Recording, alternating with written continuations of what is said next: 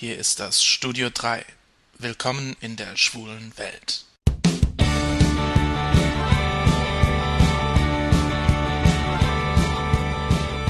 Hallo. Bei mir dreht sich heute alles um das Thema Stadt, Land, Stuss. Wo lebt es sich als Schwuler besser? In der Stadt oder auf dem Land? In der Stadt ganz klar, man hat viel mehr Möglichkeiten.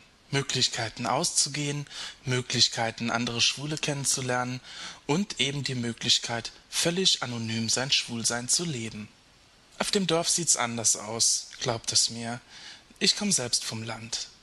Ich komme aus einer kleinen Stadt in Rheinland-Pfalz, Birkenfeld. Naja, eigentlich eher aus einem Dorf bei Birkenfeld. Unser Dorf hat ungefähr 1800 Einwohner. Jeder kennt jeden. Als ich vor über zehn Jahren mein Coming Out hatte, lebte ich noch dort. Im Dorf weiß jeder, dass ich schwul bin, da bin ich mir sicher. Mir kann das eigentlich egal sein, denn ich komme nur alle paar Wochen mal zurück nach Hause. Ich habe mir da eher um meine Mutter Gedanken gemacht. Ich hatte Angst, dass sie darunter leiden könnte, die Mutter eines schwulen Sohnes zu sein. Doch die Leute im Dorf verhalten sich meiner Mutter gegenüber immer noch ganz normal. Meine Mutter hat das mal so gesagt. Nach außen hin lassen die Leute im Dorf nicht erkennen, dass es für sie ein Problem darstellt. Sie mögen meine Mutter, und die meisten kennen mich ja auch seit meiner Kindheit. Aber insgeheim sind sie froh, dass sie nicht die Eltern des schwulen Sohnes sind. So ist es eben auf dem Dorf. Die meisten Leute sind sehr engstirnig. Aber ich liebe es auch immer mal wieder, in diese kleine Welt einzutauchen. Dann fühle ich mich zurückversetzt in meine Jugend und in meine Kindheit, in eine Zeit, in der Schwulsein noch keine Bedeutung hatte. Und dann mache ich mich auch schon wieder auf in die Stadt und lasse meine Mutter zurück.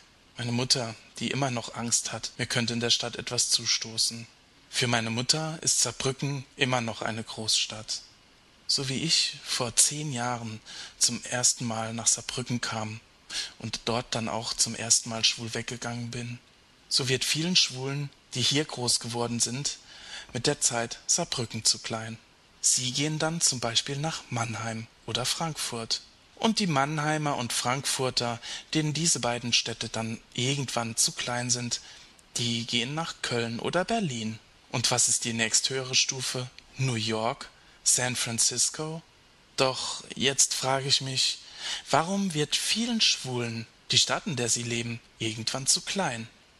Ich sag euch warum. Weil sie jedes Mal in jeder neuen Stadt immer wieder das Gleiche vorfinden.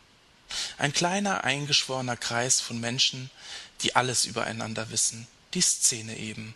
Und ganz genau das ist es, was sie schon zu Genüge aus dem Dorf kennen, in dem sie groß geworden sind oder von der Straße, in der sie ihre Jugend verbracht haben.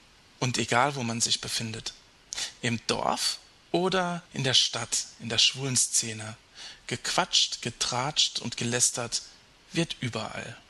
Wie schön ist doch ein Neuanfang in einer anderen Stadt. Da lässt sich's leben ungeniert, denn der Ruf ist noch nicht ruiniert. Einige Schwule zieht es allerdings auch aufs Land. Wer sagt, dass man auf dem Land nicht glücklich werden kann? Wichtig dabei ist, denke ich, dass man Kontakt zu anderen Schwulen hat, vielleicht sogar mit seinem Partner auf dem Land wohnt. Dann sind die Möglichkeiten wegzugehen, schwul wegzugehen, nicht so wichtig. Wer auf dem Land lebt, ist genügsamer. Städte faszinieren mich. Ich denke, das liegt auch daran, dass ich eben vom Land komme.